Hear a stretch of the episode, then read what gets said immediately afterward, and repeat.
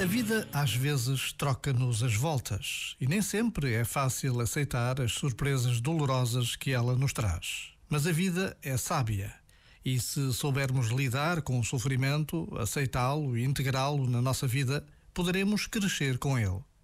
Hoje, pede a Deus que te conceda esta graça, a graça de aprender com o sofrimento a crescer em misericórdia, em generosidade e em compreensão pelo próximo. Este momento está disponível em podcast no site e na app.